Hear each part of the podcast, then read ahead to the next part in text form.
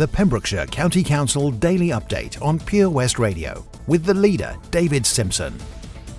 Last Monday, the environmental enforcement recommenced as part of the County Council's commitment to help keep Pembrokeshire looking clean and beautiful.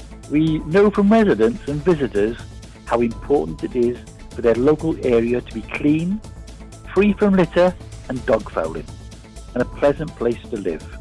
That is why we are recommencing the enforcement as lockdown and travelling restrictions ease. From last Monday, the Council's partners, District Enforcement, will be operating throughout the county in accordance with COVID-19 risk assessments. They will be patrolling open spaces which the public have access to, including streets and parks. And anybody seen littering or failing to pick up after their dog will be issued with a fixed penalty notice of £150.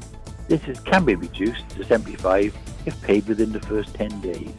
Now that we're all set to be out and about more often, we would urge everybody to help look after our environment by putting their litter in a bin or taking it home with them to dispose of, particularly if the bins are full.